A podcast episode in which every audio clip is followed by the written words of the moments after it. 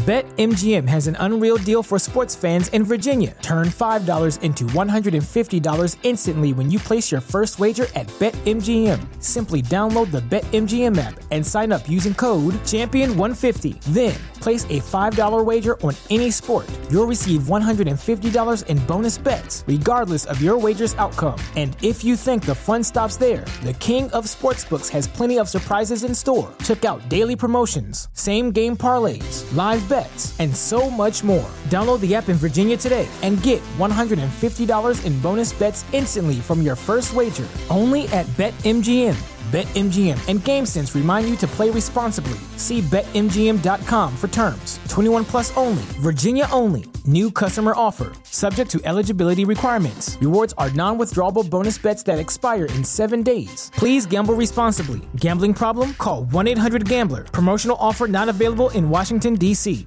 Мне кажется, self-love уже настолько какая-то одна большая кисть, которая уже ничего не... Вот просто мажешь что-то self-love, и оно ничего уже не значит. Поэтому я сейчас вместо там self-love, любовь к себе, я скорее меняю это на заботу о себе. И поход к гинекологу, ровно как и другому врачу, к которому нужно регулярно ходить, это вот самый настоящий акт заботы о себе.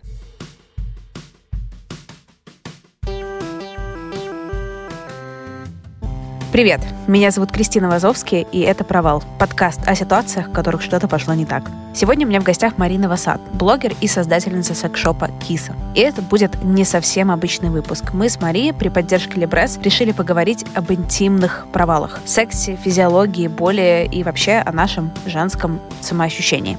Поехали!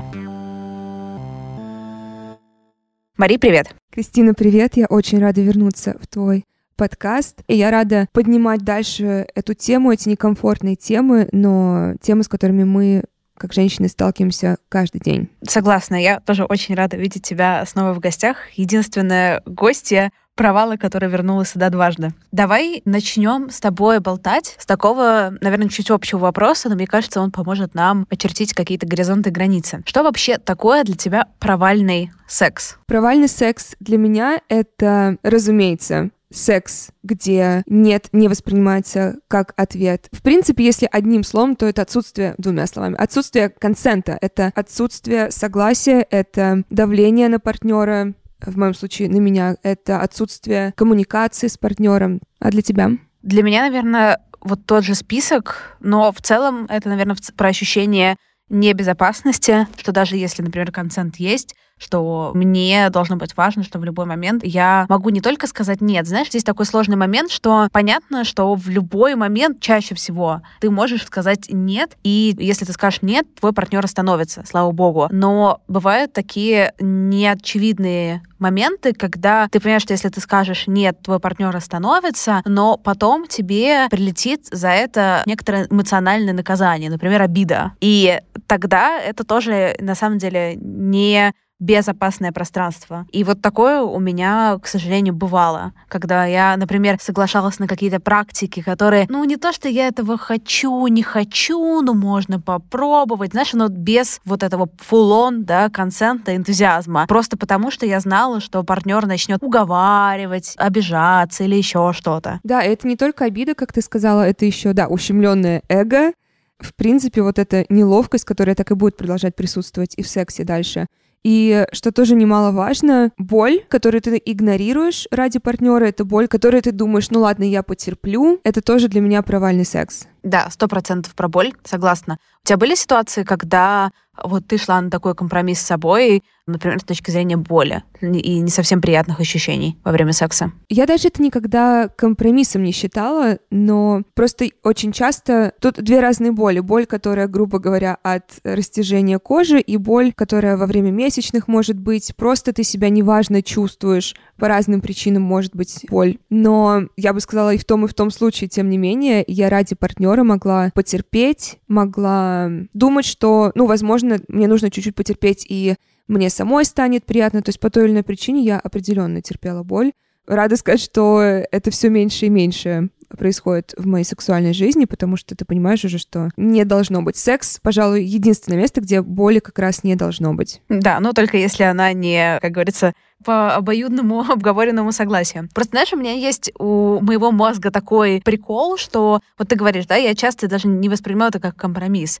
Я тоже, я скорее, там, знаешь, себя убеждала, что да нет, да я сама этого хочу, да мне прикольно, да, да вот это все. А, хотя вот если совсем вдохнуть, выдохнуть и отойти со стороны, я не уверена, что я бы этой сексуальной практикой, этим сексом бы занималась прямо сейчас, потому что, правда, чувствую себя so-so. И лично у меня это вызвано каким-то, знаешь, странным ощущением, не то, что я понимаю, что там партнер даже не обидится, даже ничего мне не скажет, да, не будет никак манипулировать, то есть нет никакого вот такого, но хочется быть какой-то классной, знаешь, хочется быть э, какой-то вот той самой, в кавычках, знаешь, да, ну, настоящей женщины, которая прям вау, и она вот вообще на все готова, и она такая раскованная, ей так хорошо, и она так быстро кончает э, от просто от взгляда, вздоха. Вот хочется чему-то соответствовать какому-то идеалу. А затем она ест пиццу и чинит машины.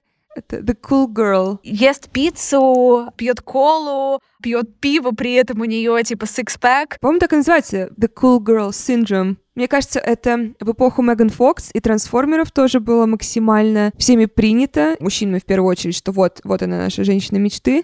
И, разумеется, очень многие проходили в той или иной мере эту фазу, что я хочу быть не как все девушки, я хочу казаться опытней, казаться, что мне все по плечу, поэтому, да, определенно очень много раньше я терпела в сексе, и как боль, и как а, какие-то просто ущемления своих границ. Ты сказала очень интересную вещь про то, там быть не как все девушки.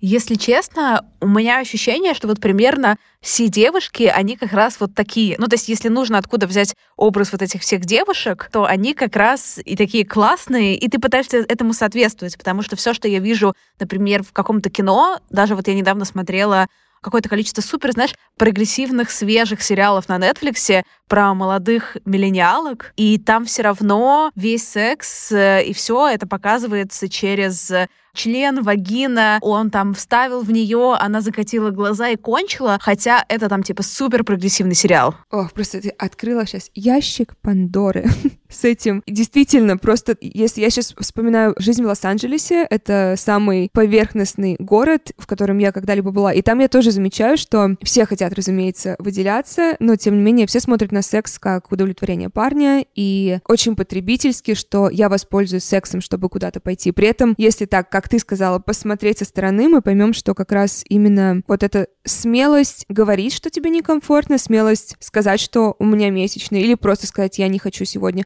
или сказать, что мне больно сегодня, или во время секса сказать, что что-то не так, давай остановимся, мне так некомфортно. Вот это как раз и есть вот эта девушка, как не все, которая будет отличаться и в глазах партнера, и э, себе этим изменением, улучшением сделать жизнь проще.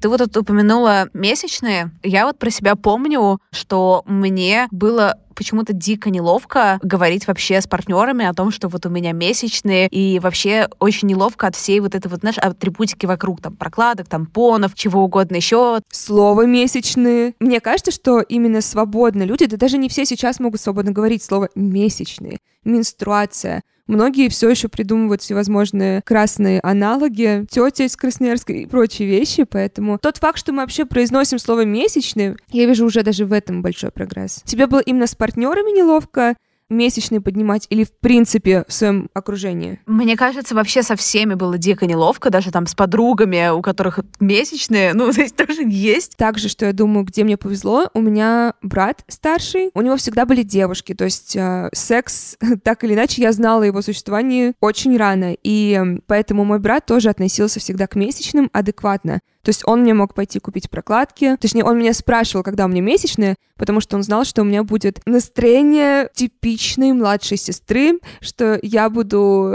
метать и рвать, поэтому мне очень повезло в этом аспекте, что у меня, по крайней мере, не было какого-то страха месячных, но я приходила в белых штанах в школу и садилась и вставала. Мало того, что с кровавого сидения деревянного, так еще и с кровавыми штанами. Пресс-завтрак у меня был, где тоже у меня начались месячные на прекрасный зеленый бархатный диван. То есть историй вот именно где мне было стыдно, было очень много. Но, по крайней мере, с партнерами я могла говорить об этом очень рано, потому что был мой старший брат, который не притворялся, что он не знает, что такое месячное. Поделись какой-нибудь историей вообще, как ты с этим справлялась, что происходило? Типа ты там делала вид, что ничего не происходит, или, например, такой типа, ребята, у меня менструация, это нормально, или, или как? Я всегда старалась найти другую женщину, другую девушку, потому что меня очень легко ранить в этот момент. То есть, тут, знаешь, это то, что может серьезную травму оставить. То есть, если сейчас я понимаю, что у меня штаны в крови, меня сейчас либо обсмеют, если какой-нибудь мальчик увидит, скорее всего, либо я получу поддержку от другой девочки, которая на меня накинет рубашку, которая тут же протрет там белый подоконник. Поэтому даже вот этот пресс-завтрак, на котором я была, я повернулась к женщине справа и тут же ей сказала, что такие дела. Потоп начался, и я оставила его сейчас на кресле, и она тут же взяла, во-первых, свою куртку мне отдала, чтобы я на пояс надела, и она закрыла мое сиденье салфетками с этого ресторана, поэтому да. Что мне тоже нравится, что я ищу поддержку в других женщинах. На самом деле это очень круто, потому что есть же тоже такое, знаешь, интернализированная мизогиния, когда ты не обращаешься типа, к женщинам за поддержкой даже в тех ситуациях, в которых они сто процентов могут разделить с тобой твой опыт, и никто, кроме них, с тобой этот опыт и переживания не разделит. Вот мне очень интересно, как она появляется. Я знаю, что она сегодня чуть другая тема, но она ведь появляется, наверное, от других, если я не ошибаюсь, от других же женщин и, скорее всего, самых ближайших к тебе. Мне кажется, так как она внутри тебя, то есть она очень незаметно прокралась к тебе и заседала очень много лет. Но мне кажется, что это как, э, собственно, там с образом женщины и все, это во всем виноват патриархат.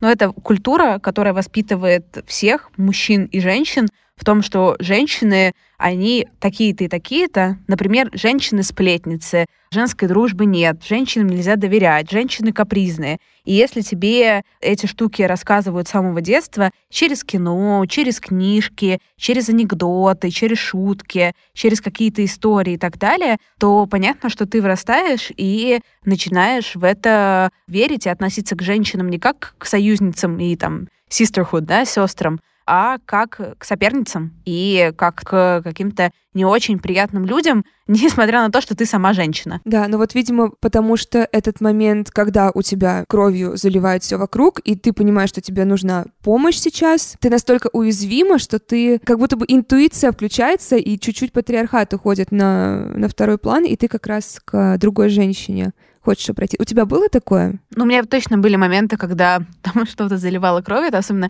происходило в школе много раз, я помню. Потому что в школе это как-то вообще какая-то как будто вот каждый раз месячная неконтролируемая штука, потому что там еще не было, знаешь, приложений на айфоне, которые тебе автоматически рассказывают, типа, что с тобой происходит. Там нужно заполнять какие-то, знаешь, менструальные календарики, что-то карандашом. Ну, в общем, с математикой я помню, что довольно долго не справлялась, поэтому месячные каждый раз это было бах, и они могли прийти в каком-то, знаешь, невероятном количестве, поэтому всяких инцидентов случалось довольно много, но я, наверное, как-то справлялась с ними сама, просто потому что, я помню, у нас была в школе учительница, на меня она никогда не наезжала, но просто я запомнила, что одноклассница попросилась выйти, типа, в туалет, и она заставила ее при всем классе объяснить, типа, зачем. ты можешь себе представить, в каком-то седьмом-восьмом классе мальчики с девочками, они не то чтобы очень эмпатичные и понимающие, когда ты говоришь, что типа, сори, у меня протекла прокладка, и у меня сейчас все трусы в крови, это не особо добавляет себе очков репутации среди одноклассников. Я сейчас просто в мурашках сижу, потому что каждый из нас, если не был вот этой девочкой, то находился в классе, где была такая девочка, и ты просто понимаешь, что твое сердце разбивается за этого ребенка. То есть, да, дети очень жестокие, но ты понимаешь, что ты можешь быть следующий, потому что действительно, как ты сказала, как будто бы это все каждый раз, как, во-первых, как в первый раз, каждый раз в рандомный день в календаре, который невозможно контролировать. Я очень поздно, слишком поздно вообще узнала, что такое цикл, что я должна знать, когда у меня приходят месячные. В общем, так как это в школе у всех начинается, определенно не хватает именно структуры внутри именно учебного заведения, чтобы девочки себя в безопасности чувствовали, когда у них месячные начинаются.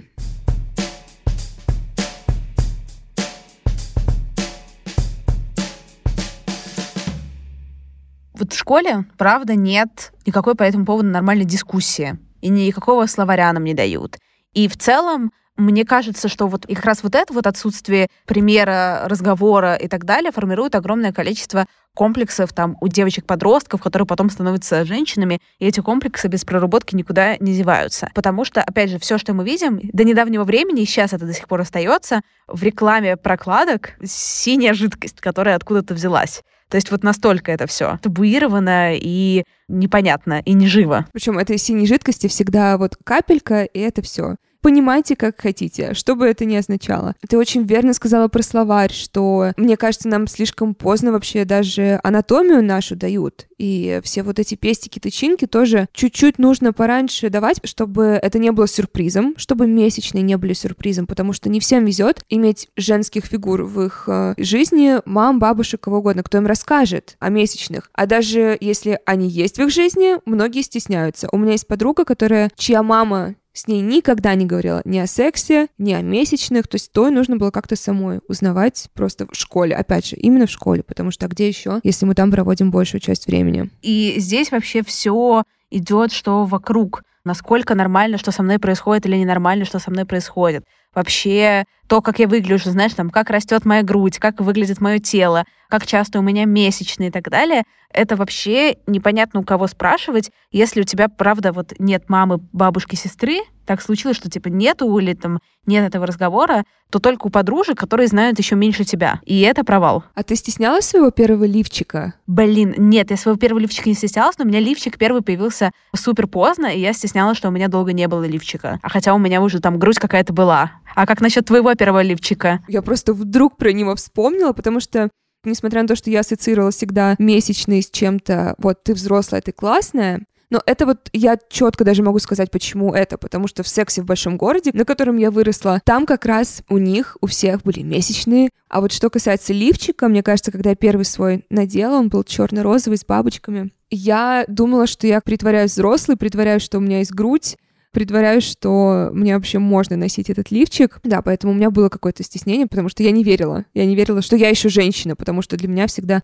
женщины только носили лифчики. Есть же такая фраза, что как только у тебя начинаются типа месячные, ты стала женщиной. Тоже довольно странно, если честно. Вот это я помню, мне кажется, вообще с каких-то исторических фильмов полудокументальных, что вот у меня это настолько далеким, настолько древним, настолько неправильным. Вот это, что все, ты женщина, теперь там, сколько тебе, 14, ты можешь выходить замуж, иметь детей. Ну, то есть я думаю, это как раз с этих э, времен, когда это было в норме в 14 лет становиться матерью. Поэтому для меня это дикость, когда вообще, особенно мужчины, позволяют себе говорить подобные фразы. Хочется сказать, что мне кажется, например, с моим папой мы ни разу вообще слово месячные, ну, то есть мы ни разу об этом не говорили, и вообще не было никакой там дискуссии вокруг, рядом, что-то. Ну вот ничего вообще такого. Мои родители в разводе, поэтому мы с папой в моем подростковом возрасте не жили вместе в одной квартире, поэтому как бы у нас не было таких каких-то, знаешь, бытовых в этом плане столкновений. Но тоже, знаешь, мне кажется, если я сейчас с ним начну об этом говорить, он тоже дико смутится. Я думаю, что мой вряд ли бы уже смутился от месячных, потому что то, чем я занимаюсь в качестве своей работы, я думаю, там больше повода смущаться. Но то же самое, росла без отца, по сути, без его присутствия в моей жизни физического, и о чем ты поговорить, когда еще и разведенные семьи и не крепкие отношения. Дай бог ты о чем ты будешь говорить. Месячные это последнее, о чем, мне кажется, вы будете дискутировать. Если я была с отцом, я всегда пыталась, и мы идем, допустим, за продуктами. Вот эти большие гипермаркеты, где у вас всегда гигантская тележка и гигантская вот эта линия продуктовая. И я всегда старалась свои прокладки, потому что я в основном только прокладками в подростковом возрасте пользовалась, но я всегда клала под какие-нибудь огурцы в какой-нибудь салат свои прокладки где-нибудь в конце, чтобы, не дай бог, отец увидел, хотя как бы он платит за все. Конечно, он бы увидел. Но да, я очень стеснялась перед ним. Потому что, знаешь, еще момент, но опять же, я возвращаюсь, не поднимается ни в рекламе зачастую. Есть и вот недавно увидела, собственно, одно исключение, сейчас я о нем скажу, но ни в рекламе, ни в кино не показывает, вот женщина у нее типа месячные, вот это нормально. Не показывает, что вот женщина, у нее какие-то боли, и это нормально. Поэтому она отказывается от секса, или они занимаются не проникающим сексом, а еще каким-то, ну и так далее и тому подобное. Собственно, когда я готовилась к этому выпуску, я посмотрела ролик Либрес. Он называется «Истории внутри нас» в англоязычной версии Womb Stories. Ну, это очень прикольный пример, потому что, с одной стороны, это рекламный ролик, с другой стороны, он абсолютно не рекламный, потому что он э, не строит этот романтизированный образ женщины, а полностью его разрушает, и он показывает как бы не настоящий, некрасивый секс, некрасивые роды, испуганную первой менструации девочку-подростка, а не вот эти вот восторженные глаза «О, Господи, я стала женщиной», потную женщину во время климакса, и вот все, что есть на самом деле, и все, что люди в основном не хотят видеть э, и не хотят признавать, что вот это на самом деле живые женщины и живые люди. Так что очень круто, что такое случается, но очень жалко, что такого на самом деле очень-очень мало. Да, и если посмотреть, может быть, и сейчас это тоже происходит, но, допустим, 7 лет назад месячные это были проблема. Все рекламы были построены таким образом, что вот месячные это проблема, у нас есть решение от протекания. И я рада, что чем дальше мы развивались, чем дальше мы снимали табу с этой темы, тем больше фокуса было на комфорте женщины, то есть очень много стало появляться реклам с позывом, что вы можете продолжать жить своей жизнью, спортом заниматься, чем вы хотите заниматься, в месячные. То есть чем дальше, тем было определенно лучше. И да, касательно Womb Stories, я рада, что роды стали все так же более нормальными, что кормление грудью, что, в принципе, материнство стало тоже нормализироваться в, в рекламе, потому что мы все привыкли к идеальным блондинкам, бегающим свои месячные, но уже затерлись глаза, уже хочется услышать про женщин, которые тоже проходят через такую же боль, как ты, которые разделяют сейчас такой же опыт, как ты. Неважно, мы говорим о сексе или о спорте, или о родах. И рада, что я могу именно реальный опыт видеть через такие истории. Да, я согласна, и это, типа, очень круто. Но если честно, опять же, что я увидела, когда готовилась, несмотря на то, что мы сейчас в 2021 году уже стало сильно больше какой-то реальной картинки, реальной коммуникации, Например, я зашла в Инстаграм Либрес посмотреть комментарии к этому ролику. И там какое-то огромное количество хейта, и главная претензия — это разрушение неземного женского образа. Но Либрес приняли, кажется, самое грамотное решение и пригласили эксперта и преподавателя Ньюше Марину Травкову, чтобы она ответила на хейтерские комментарии. Знаешь, я читала эти комментарии, я вот там один даже себе выписала. Они в моем бабле для меня звучали как постерония, ну, типа как шутка. Но потом я заходила на профайл человека, я сейчас тебе прочитаю, и я понимала, что это на самом деле нифига не шутка. Цитата. «Просто безобразие вашей рекламы прокладок. Все женские органы на обозрение. Понятное дело, что естественно, то не безобразно, но это перебор. Очень много восклицательных знаков. Смотрят дети, мужчины, на весь экран, женские органы. И что, откуда, и как идет восклицательные знаки. Смотреть совершенно неприятно восклицательные знаки. Уберите восклицательные знаки. Все как мы любим. Кто это был? Мужчина? Это же женщина была. Интернализированная мизогиния. Моя самая любимая часть этого всего восклицания — это понятное дело, что, естественно, это не безобразно, но. Это как «я не расист, но». Я не гомофоб, но. Я, конечно, понимаю, что это все естественно, и у меня это тоже есть, и со мной это тоже происходит, но давайте подумаем о мужчинах и детях, которые это смотрят и которые смогут, не дай бог, увидеть реальную картинку.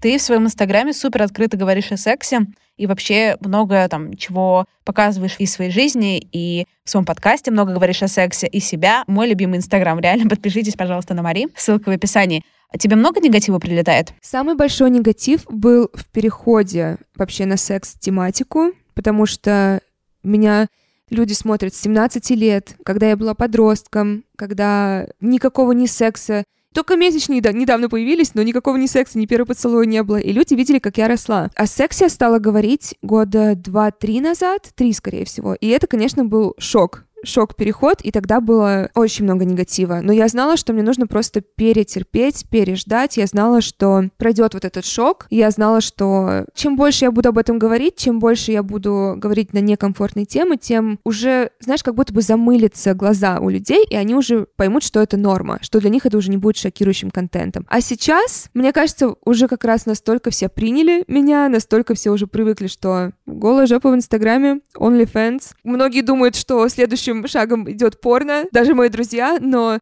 есть я говорю, уже, мне кажется, люди не шокированы так сильно мной, а уже просто следят. То есть как-то аудитория сама обновилась. Пришли новые люди, старые, кому было некомфортно, ушли. И вернулись при этом. То есть вот что интересно, у меня каждый день минимум два комментария. Я, возможно, статистика все же так себе.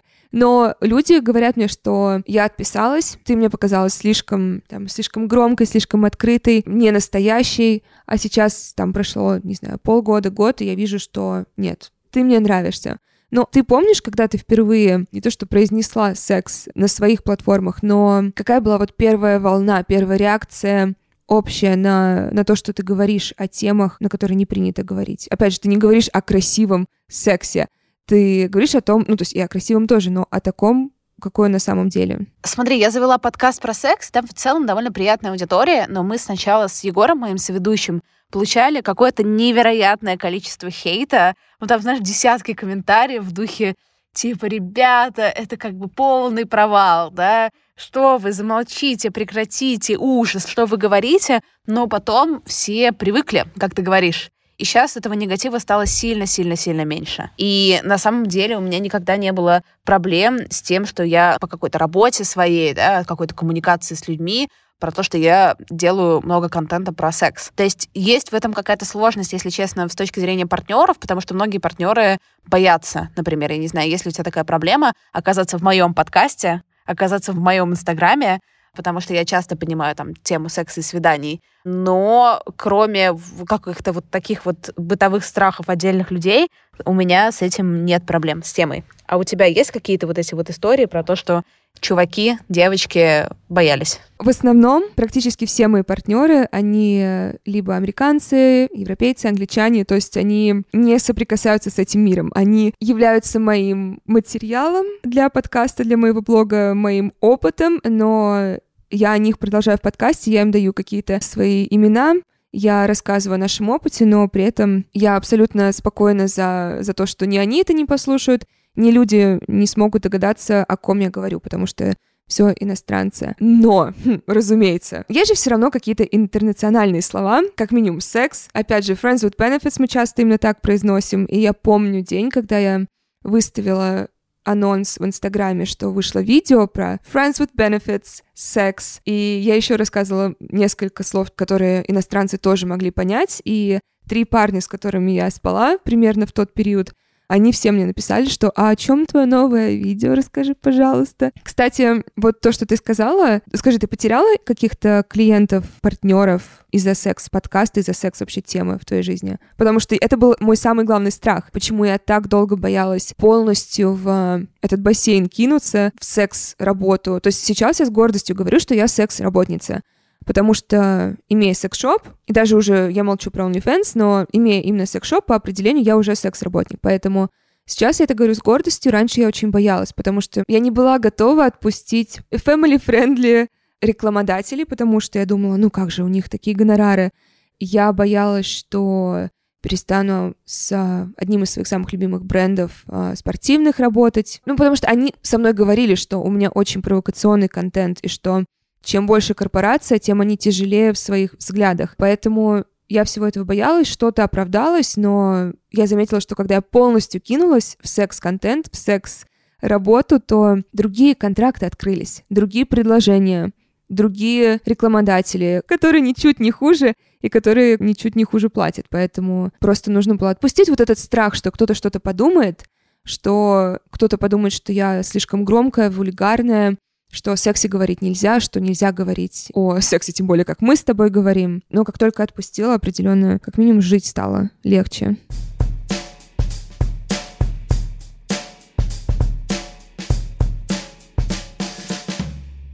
Есть, наверное, одна еще тема, которая не менее табуированная и вызывает не меньше страхов и волнений и переживаний, чем месячные. Это походы к гинекологу. Мне кажется, по большей части женщины страшатся его еще сильнее, чем к зубному и другим врачам. Казалось бы, должен быть наш лучший друг. Ты меня как раз спросила, начали с тобой говорить про какое-то публичное обсуждение там секса и всего такого.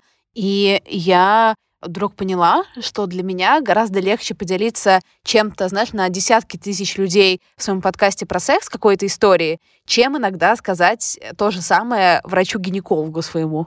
У меня нет какого-то сейчас постоянного врача-гинеколога, ну, там, условному врачу-гинекологу, потому что я знаю, что, несмотря на большую аудиторию подкаста и на то, что это незнакомые люди, наткнуться там на оценочные комментарии, она сильно ниже, чем у гинеколога. Я не знаю, какое у тебя вообще к этому отношение с, э, короче, с гинекологией? Я сначала начну с более худших, потому что у меня сейчас все идеально, но тоже так, проблески есть какого-то вот этого страха. Это очень интересно, что проще сказать 50 тысяч людей слушают, да, и сказать им, что сегодня я спала с этим, завтра сплю с этим, и на конец недели еще четыре парня, а потом прийти и сказать, извините меня, то же самое гинекологу, то есть прихожу, допустим, и говорю, что мне нужно сдать анализы, и она спрашивает, сколько было партнеров за последнее время и какие причины, почему вы решили провериться сейчас. В общем, конечно, когда это маленькая белая комната, стерилизованная, тебе страшнее. Ты как будто бы... Ты боишься, мне кажется, услышать шлюха именно от врача, который кажется Просто врачи, у нас же еще ассоциация с врачами, что они всегда правы, они авторитет, и сказать им, что был тут незащищенный секс три раза, это вымышленная, если что, сейчас информация. Да, сложнее сказать это в серьезном формате своему врачу, чем в таком шуточном формате юмористичном аудитории. Потому что, мне кажется, когда подкаст, я все равно больше, несмотря на то, что я рассказываю реальную жизнь и реальные истории своей жизни, все равно это шоу. А гинекологу нужно ничего не привирать, нужно максимально открыто все выложить всю информацию, и да, это уже не шоу. Наверное, поэтому мне тоже гинекологу раньше было, по крайней мере, намного, сложнее рассказывать всю правду, но в конце концов все упирается просто в собственное здоровье, поэтому нужно понимать. У тебя сейчас две опции. Либо не узнать, что с тобой потенциально может быть не так, либо потерпеть три минуты какого-то стыда, который у тебя только в голове. Потому что я уверена, что гинекологи не, никогда не осуждают за количество партнеров, за, в принципе, то, что ты могла что-то подцепить, потому что очень многие мне пишут, что они боятся быть грязной шлюхой, что они боятся признаться партнеру, что у них есть какая-то инфекция. То есть боятся именно быть нечистыми, потому что, видимо, в какой-то момент женщинам еще и сказали, что у них не может быть, не дай бог, каких-то инфекций сексуальных, передающихся половым путем. Ты здесь сто процентов права, хотя я могу не согласиться с поинтом, что они типа никогда не осуждают. Мне кажется, я слышала много историй, когда гинекологи прям высказывали, знаешь, свою оценку из серии «это много, это мало», а что не живем половой жизнью, а детей когда? Влезают в твою жизнь. Но я хотела поделиться про то, насколько меня удивила гинекология, когда я переехала в Лондон. Например, в Лондоне обязательно всегда, если гинеколог мужчина, с тобой в комнате присутствует типа медсестра женщина, еще какой-то человек, который всегда, и даже если женщина, то то часто она всегда спрашивает, стоит ли позвать еще кого-то из медперсонала для того, чтобы проследить, что все было хорошо. Плюс в Лондоне гинекологу абсолютно нормально ходить с кем-то, там, с подругой, с бойфрендом, который тебя поддерживает просто во время обычного осмотра, там, типа, сидят рядом, держат за руку. Когда я первый раз пришла к гинекологу в Лондоне, и меня медсестра спросила, подержать ли меня за руку, чтобы мне было как бы более спокойно, я реально чуть не расплакалась. В смысле подержать за руку? Это же обычный осмотр. О, боже, меня прям сейчас э, в холод снова бросило от того, что я вспомнила, что как раз в России я просто слушаю, знаешь, такая, меня уже тянет туда. Потому что нет, у меня прекрасно, я нашла своего гинеколога. Как я его нашла, я не переставала искать. Я в какой-то момент сказала себе, вот один красный флаг, одно что-то не понравится, уходи сразу, ты найдешь своего гинеколога. Я помню, одна из них, одна из первых моих врачей, она... Я еще была девственницей. То есть я, мало того... Но у меня уже были попытки секса, то есть для меня это уже была какая-то неприятная тема. То есть мой первый опыт был... Мне было очень больно, я не могла расслабиться, а тут я прихожу к гинекологу за помощью. Сажусь в кресло и без какого-то лубриканта просто берет зеркало женщина, вставляет меня и раздвигает. Вот это, это очень-очень, к сожалению, частая история, и поэтому очень многие вообще дают стоп и перестают искать врачей, хотя нужно просто... Я знаю, что это очень неприятно, что это может оставить сильнейший осадок, но нужно просто искать своего врача, который вам будет как раз говорить, что все с вами хорошо, который не будет лишние анализы вам давать сдавать, и не будет вас зеркало вставлять без лубриканта. Блин, это очень жестко. Вот знаешь, вот это вот типа терпи, терпи, что женщина постоянно должна терпеть что должно быть постоянно больно, всегда. Это так бесит. Я не могу просто, так злит меня.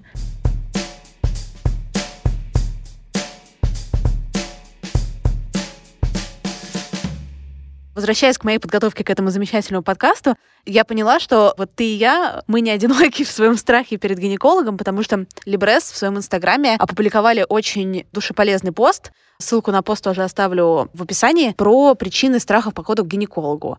И количество и градус комментариев, комментариев было очень много, доказывает вот реально, что тема больная. Давай, если ты не против, я прочитаю несколько историй, согласие девушек, понятное дело, там написали им и согласовали. Просто потому, что мне кажется, что, ну, реально, такое не придумаешь. Итак, первый поход к гинекологу. Врач-женщина около 40 лет. Проблема была с болями внизу живота, сильными резями во время мочеиспускания и задержкой месячных до трех месяцев. Столько умных слов она мне сказала про то, что я проститутка, что у меня ничего на самом деле не болит, что я просто хочу раздвинуть ноги, что у меня абортов поди куча было, хотя половой партнер был один, и секс всегда был с презервативом. Моя цель была назначение оральных контрацептивов, анализы и постановление диагноза для лечения. А мне сказали лишь, что я профурсетка, а когда она заполняла бланк на мой ответ, что был один половой партнер, сказала «не ври». Написала, что было три.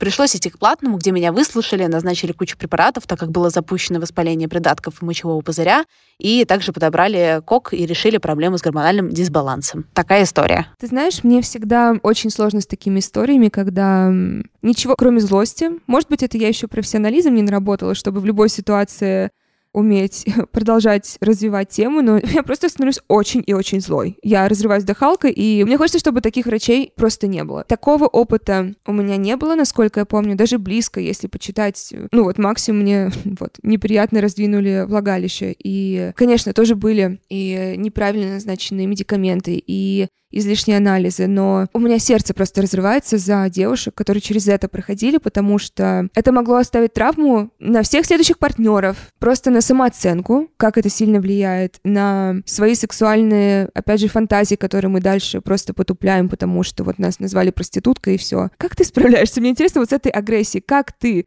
дальше умеешь вести разговор, когда тебя просто распирает ярость? Понимаешь, слава богу, что сейчас я разговариваю с тобой, а не с этой гинекологиней, Потому что, наверное, если бы она мне рассказывала, что все эти люди, у которых э, больше одного полового партнера проститутки, хотя, опять же, блин, откуда негативная коннотация слова проститутка? Ну, то есть в плане тоже, знаешь, к этому очень много вопросов. В смысле, да, я не, знаешь, я не проститутка, я гордая секс-работница. Я вчера в подкасте своем так и сказала, что мы можем, пожалуйста, вообще со слова шлюха убрать негативную коннотацию, потому что я Именно потому, что я хочу забрать это слово себе, а не чтобы его использовали против меня. Я себя называю шлюхой, своих подруг, поэтому, да, для меня это вот все негативные слова, которые используются против женщин, я их забираю все себе, и накладываю на них то значение, которое мне хочется, чтобы это слово имело. Давай еще одну историю прочитаю, которая тебя разозлит, наверное, не меньше, если не больше. Мой первый поход к гинекологу оставил после себя большой отпечаток. Мне было 14 лет. В то время я совсем не принимала свое тело и сидела на разных нездоровых диетах. Как только я с бабушкой зашла в кабинет, мне с порога выдали. Видно, бабушка тебя пирожками закормила. И весь прием надо мной насмехались и приказывали похудеть, говоря, что все проблемы исходят из моей фигуры. Вот вам история о том, как врач самолично довел меня до РПП. Сейчас, оглядываясь назад, я понимаю, что была довольно стройной, и вес никак не мог навредить моему здоровью. Вот это и есть провал. Это провал как гинеколога. Понятно, что это ужасно. И, как ты говоришь, если есть какие-то дурные звоночки в духе оценочных комментариев, э, каких-то непрошенных советов. Опять же, еще один звоночек, с которым я часто сталкиваюсь, когда тебе врач что-то говорит, а ты не понимаешь, что он тебе говорит. И тебе кажется, что ты тупая. Знаешь, вот тебе что-то объясняют, объясняют, объясняют, и вообще ничего не понятно. У меня такое было. Из-за слов медицинских или просто из-за того, как э, человек разговаривал? Из-за того, как человек разговаривал, и из-за терминов. Ну, то есть тебе человек пытается объяснить, что с тобой, вот, вот это, это, это, но вот он говорит полчаса, и я не могу вообще ничего понять, а я не самый глупый человек. И обычно у меня не бывает проблем с тем, чтобы что-то понять, и ты выходишь, потому что ты раз переспросила, два переспросила, ничего не поняла. И не хочешь казаться еще более тупым? Да, чтобы тебе еще как бы посмотрели на тебя. И вот приема гинеколога 10 минут, и ты уже 15 сидишь, да, и там уже заходит стучаться. Так что, да, это тоже, если ничего не понятно, то тоже дурной звоночек, что врача нужно менять. И, в общем, на самом деле гинекология не должна быть карательная. Мне кажется, это основной поинт. Абсолютно. Это очень круто, что ты это сказала, потому что для меня, я всегда говорю, это вот акт заботы о себе. Мне кажется, self-love уже настолько какая-то одна большая кисть, которая уже ничего не... Вот просто мажешь что-то self-love, и оно ничего уже не значит. Но поэтому я сейчас вместо там self-love, любовь к себе, я скорее говорю, меняю это на заботу о себе. И поход к гинекологу, ровно как и другому врачу, к которому нужно регулярно ходить, это вот самый настоящий акт заботы о себе. Вот заботы о своем здоровье, о своем будущем поколении, если вы хотите детей. И да, как сказала Крис, это не должно быть карательно, это должно быть просто как сходить за кофе, посмотреть, все ли там хорошо.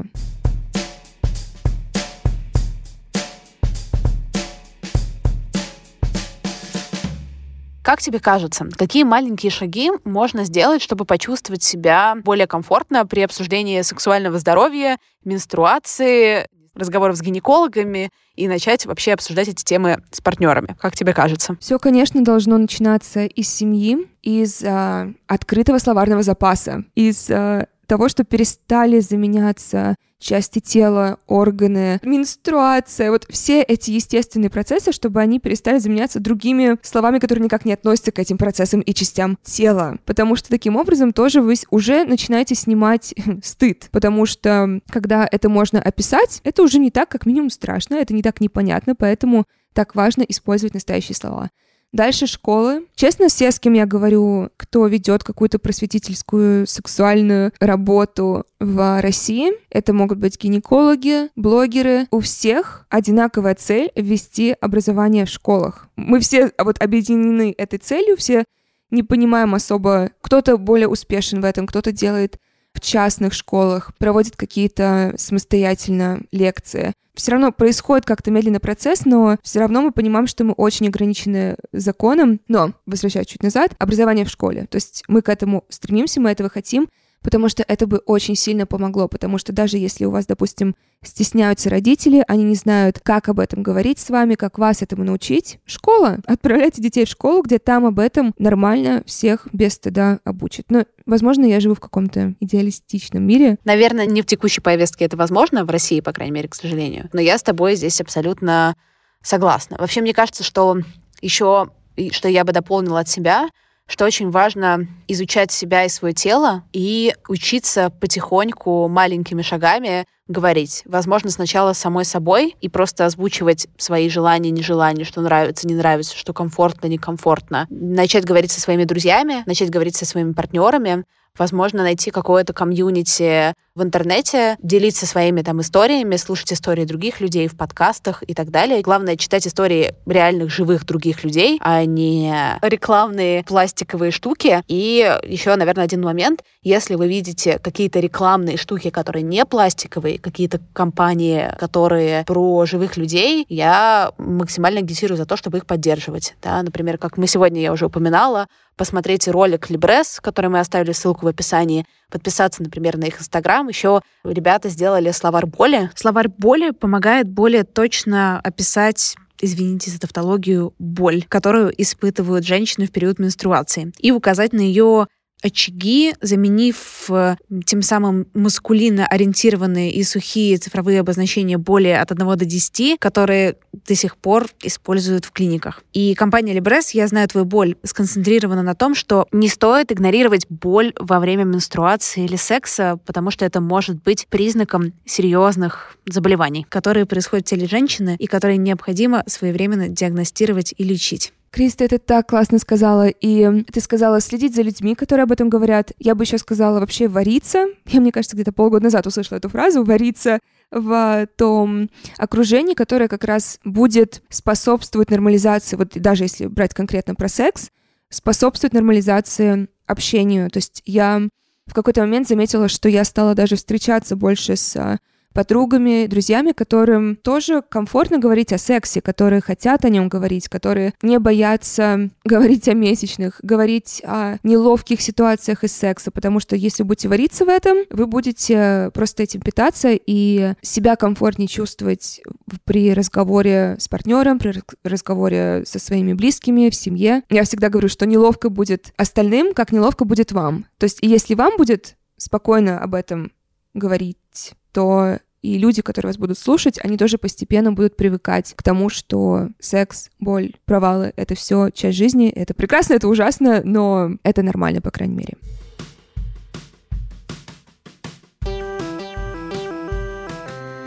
С вами была Кристина Вазовский, и это был «Провал». Спасибо, что дослушали подкаст до конца. Все ссылки будут в описании выпуска. И напоследок хочется пожелать нам, всем женщинам, чтобы быстрее наступило то время, когда быть реальной женщиной станет не стыдно.